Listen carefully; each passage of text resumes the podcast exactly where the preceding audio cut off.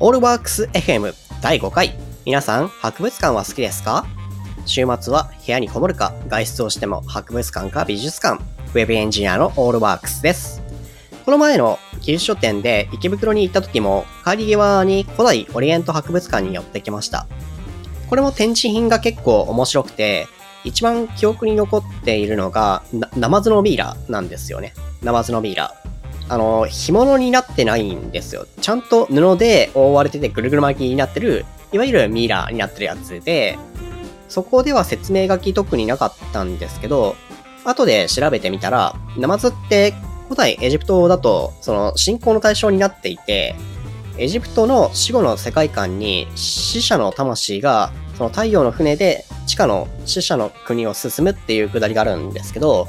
ここにおける案内人になるのが、その暗い川の底に住んでるナマズらしいんですね。古代エジプトの死生観っていうのも結構面白くて、初期の死生観では、その王族しか復活と再生っていうのをしないんですね。で、それが徐々に王族以外の人も死後に復活するっていうか、まあ裁判を受けて第二の生を過ごすっていう風に考えられるようになったんですね。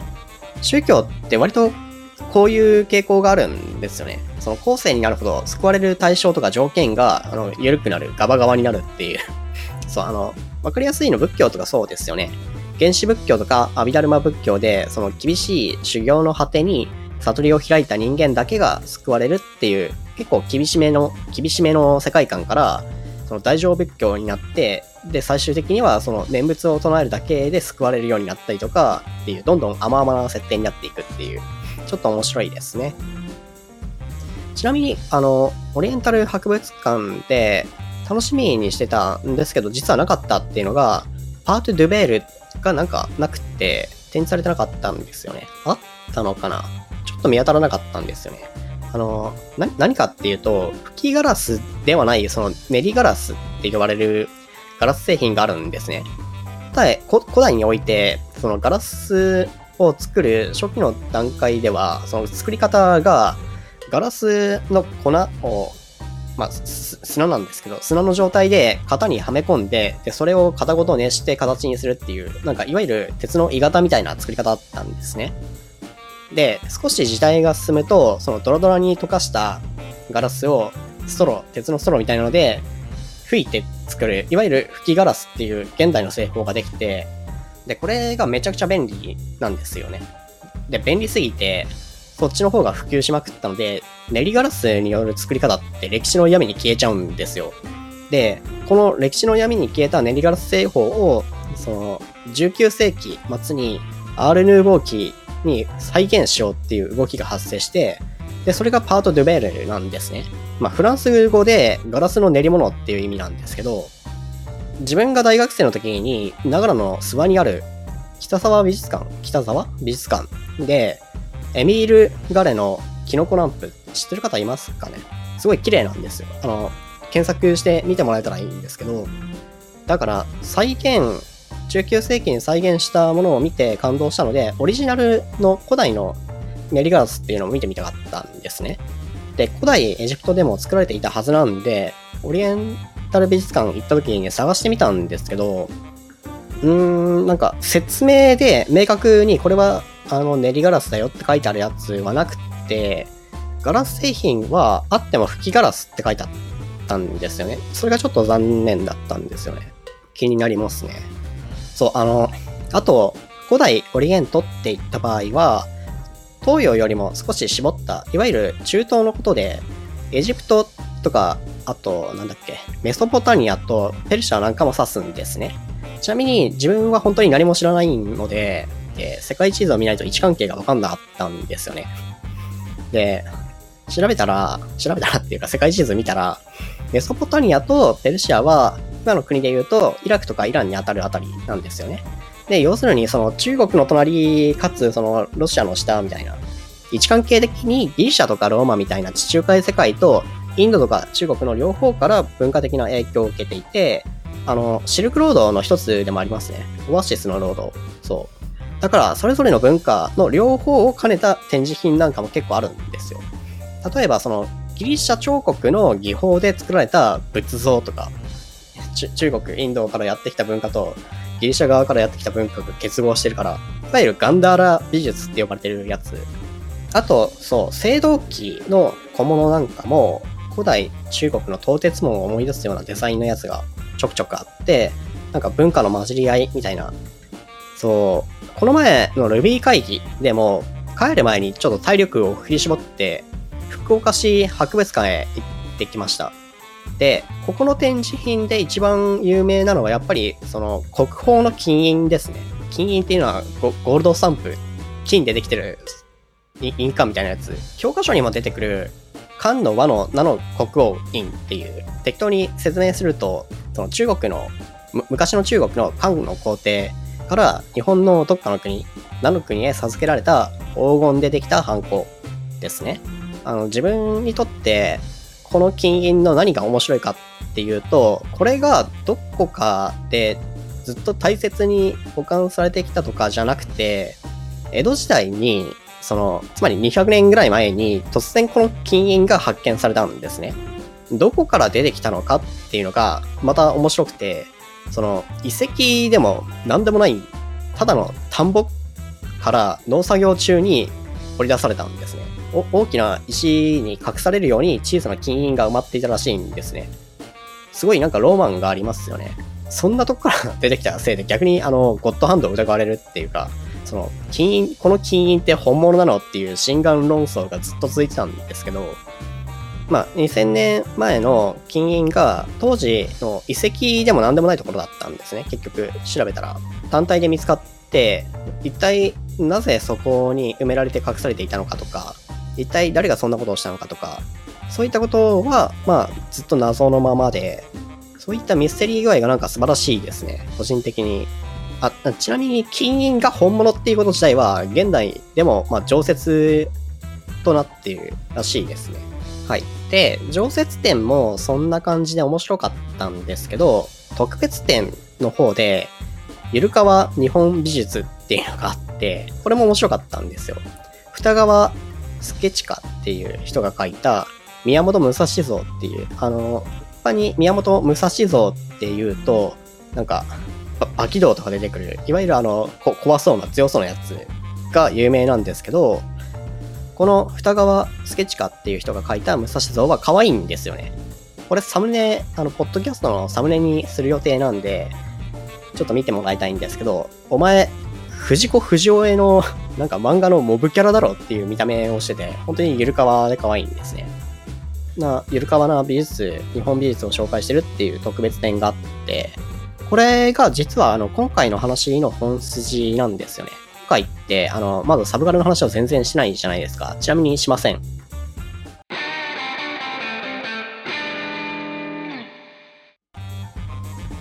美術館とか博物館に行く趣味について、割と人からなんかハイカルチャーじゃんみたいななんか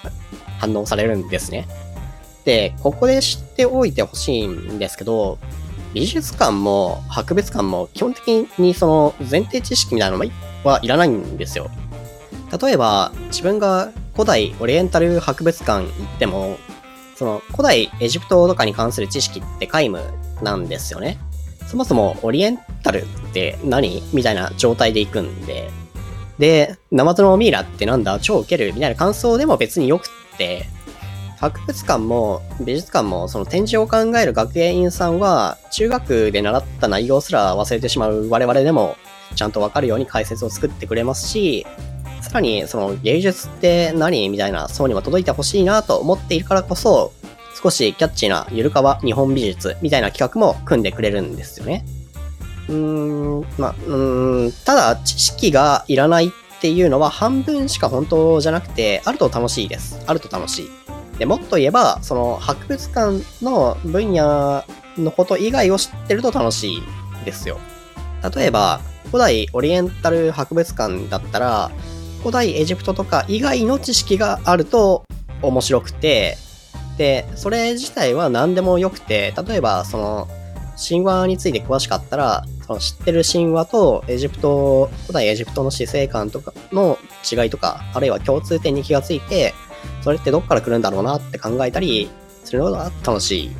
あるいはそのガラス細工の製法に対する知識で、当時の古代エジプトではどういう風に作っていたんだろうみたいな感じに考えても楽しいし、農業でもいいし、美術的な視点でもいいし、建築学的な視点でも OK で、家畜についてでも何でもいいんですよね。で、そういうのがあればあるほど楽しくて、ただ別に古代オリエンタルそのものについて詳しくなくてもいいんですよ。詳しくなくても楽しいし、学芸員さんは、その、誰でも楽しめるように展示を組んでくれてるんです。で、今、博物館について話しましたけど、美術館についても同じで、例外を除くと、何の前提知識もなしに見ても楽しいんですね。というか、その、自分が思うに、知識を持って見て楽しいっていうのは、その知識が楽しいだけなんですね。それって博物館的、ある意味博物館的な楽しみ方で、うんちくを垂れるから楽しいとか、その自分が知っていることからの気づきが楽しいとか、そういう楽しみ方なん。ですよね。でも、純粋に美術っていうのは、何も知らずに見ても、プリミティブに楽しくて、というか、その、知識や歴史上の文脈とか、作家について知ってたら、作品が良くなったり悪くなったりする方があん。まり本質的じゃないん。じゃないかなっていうのを思うぐらいで、その、日本美術なんかでも例えば北斎なんかは庶民向けに描いてるんですよね。浮世絵って大量生産するものなので、今でいうイラストレーターに近いんですよね。ミシャみたいなね。もともとは、例えば、その西洋美術でも王族や貴族のために書かれたものであっても、別に前提知識なんていらないし、特に宗教側とか文字が読めない民衆に聖書の物語を伝えるために、それを目的として作られているので、そもそも知識を前提とする美術ってそんなに多くなくて、そう、目の前に展示されてるお茶碗を見て、綺麗な模様だなと思えばそれで OK で、本当はね。本当は。印象は変わるんですよ。あの、例えば、バレリーナっていうのは、この時代だと非常に身分が低くて、で、この絵で後ろで見てるパトロンのおっさんは彼女たちを愛人にしようか、品定めをしてるんだよみたいな解説を聞いて、正直、それでよって感動はしないんじゃないか。いや、あの、確かに見方が変わるんですね。あ、なるほど、これはなんか、陰と陽の対比みたいなのを描いてるのかなとか、そういう風に変わったりはするんですけど、まあ、あの、稀に正直そんな話あんまり聞きたくなかったよみたいな ことも多くて、まあまあ、あでもそういうことって別に知らなくても、普通美術館の方で学芸員さんが丁寧に解説してくれてるんで、その現地でパネルとか解説見ればよくて、えー、っと、それでここからは完全な偏見で、もうある種の暴言なんで注意してほしいんですけど、あの、さっきから言ってる例外とか見なくていいって言ってるやつ何かっていうと、現代美術です。特にあの、前衛芸術って呼ばれるやつ。見なくていいです、初心者は。はい。暴言でしたね。完全に。いや、申し訳ない。やってる方は申し訳ない。えっと、19世紀以降の現代美術って、完成に文脈ありきなんですよね。解説ありき。で、初心者が見ても、あ、芸術ってやっぱ意味わかんねえな、俺には関係ねえし、こんなんもてはますやつ人間も本当に理解できんわって言ってドン引きされるだけなんで、そう、初心者だったら18世紀以前のなんか、オールドマスターみたいな普遍的な美しさであるとか、その技術を見てもらった方がずっといいと思ってて、芸術がなんか、ある意味そういう爆発だみたいな意味わかんないものっていう認識は、その近現代美術から始まるものだと思うんですよね。で、それまでの、その何の知識もなくても、誰でもこれはすごいものだ、綺麗だ、美しいって思えてた美術から、現代美術の、その、この作品は、これまでの美術界で常識だったこういう点に一石を投じてるからすごい、みたいな解説で感心したり、これが分かるやつはセンスがあって、分かんないやつはセンスがないからダメみたいな話になったりするのは、本当にあれだなって思うんですけど、すいません、なんかオタク特有の早口になってきましたね。ただ、難しいのは、近現代美術ってバラバラなんですよね。作家によって。それまでの西洋美術って、その、この時代はバロック美術が盛んで、バロックっていうのはこういうタイプの絵で、っていう、その時代の特徴っていうのがすごくわかりやすかったんですけど、現代美術になると、よく言えば百花繚乱というか、その21世紀の西洋美術っていうのはこういう絵ですみたいなことが言いにくくなってて、さっきから言ってる、その、おすすめしない現代美術って、要するに、その、前衛芸術って呼ばれるものなんですけど、例えばその、デュシャンが、その市販の小便器、あの、本当に小便器ですね。それに名前を付けて、作品だって言い張って展示会に出すとか、そういうのですね。で、初心者から見ると、言ったもん勝ちというか、まあ、身内ネタつまんねえ以外に言いようがないんですけど、そもそもデュシャンが言ってるように、これってその美術を網膜的、つまりその視覚、目で見て楽しむんじゃなくて、解説とかその置かれてる場所を含めて、頭で楽しむ、哲学を楽しむ芸術を生み出したっていう話なので、そういった芸術も大抵ちゃんと解説や知識があれば理解できるんですよね。ただその、あの、非常にあの言いにくいんですけど、その、普通、普通の人からすると、なもん知るかっていうのが正直な感想ですよね。美術何もわからない我々としては。はい。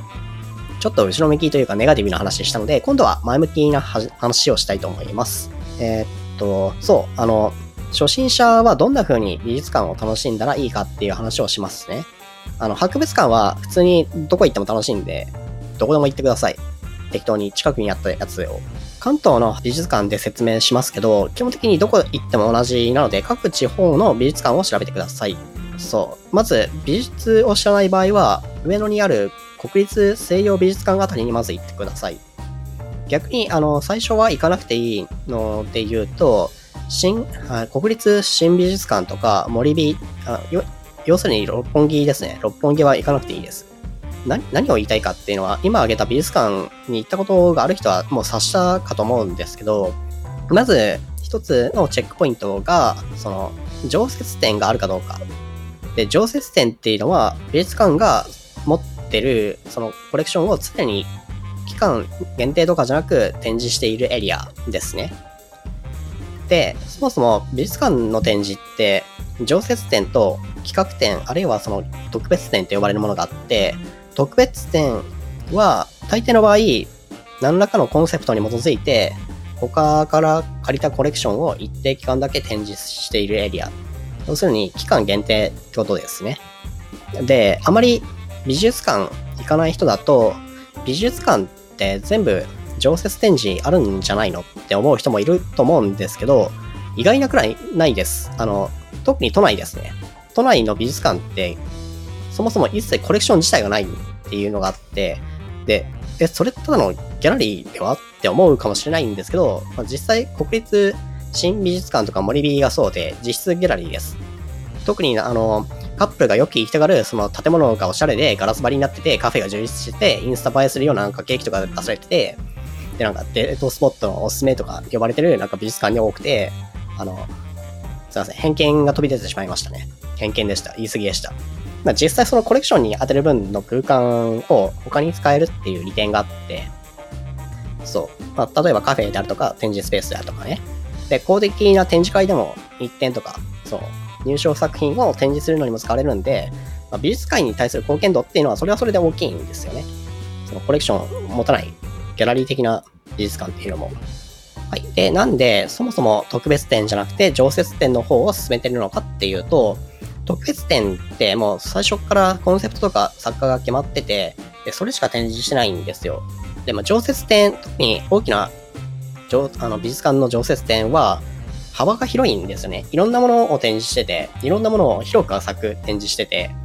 例えばその西洋美術館だったら西洋美術の歴史を一通り実際の作品とともに見ていけるんですよ。まあ立体物もあるしね。そういう幅の広いコレクションをざーっと見ていって、その中で自分が特に良かったと思う作家とか、スタイルを、スタイルっていうのは、あの、印象派とかそういうことですね。覚えておいて、で、次はその作家をもっと深く展示してるところに行ってみたり、まあ、特別展とかね、その詳しい解説をしている本を読んでみたりっていう風に、自分が好きな作家やスタイルっていうのを見つけていくといいと思います。あと、その、常設展の素晴らしいところは、土日でも結構空いてるんですよね。あ、す、空いてるっていう意味で、人がいないんですよ。特別展って大抵期間限定だから混んでるんですよね。大抵キャッチーだし、この前のフェルメール展とかも本当にひどかったんですよね。会場で数時間待ちとか。そう常設展はそんな時ですら、そう、特別展に人がめっちゃ並んでて混雑してる時ですら人がいないってゆっくり見られるんで、ぜひぜひ行ってみてください。実際にその美術館で絵を見るときのアドバイス別にないんですけど、別にないんですよ。言いたいことないんですけど、まあ、その全部の作品をちゃんと見ようとすると、あの、美術館って予想以上に疲れるんで、あんまりやらない方がいいっていうか、おすすめはしないですね。パッと見て、そんなに自分にピンとこないやつはスルーして、で、ピンときたやつを中心的にずっとじっくり見るみたいなことをした方がいいと思うんですね。自分が大抵一人で美術館とか博物館行く理由、そこも一つあって、大抵の作品をスルーするのに、一つの作品でだけ10分くらいずっと見てるみたいなことをしだすので、周りと歩調が合わないっていう。そう、一人で見た方がいいですよ。カップル、まあいいや、すいません。なんでもないです。えっと、そう、真面目に見すぎない。結構、そう、はしごしようと思って行っても、1個目の美術館で疲れてやめてしまうみたいな、多いですからね。あるあるですから。あとは、そう、小さな海外以外だと、結構離れて遠くから見ると印象変わるんですよ。なので、離れたところで絵の全体を見てあげると、また変わった発見があると思います。そう。あの、みんな近くによって近くでずっとじっくり見ようとするんですけど、まあ、美術のことは詳しくないんですけどね。特にオチもなく、今回はここまで。それではまた次回をお楽しみに。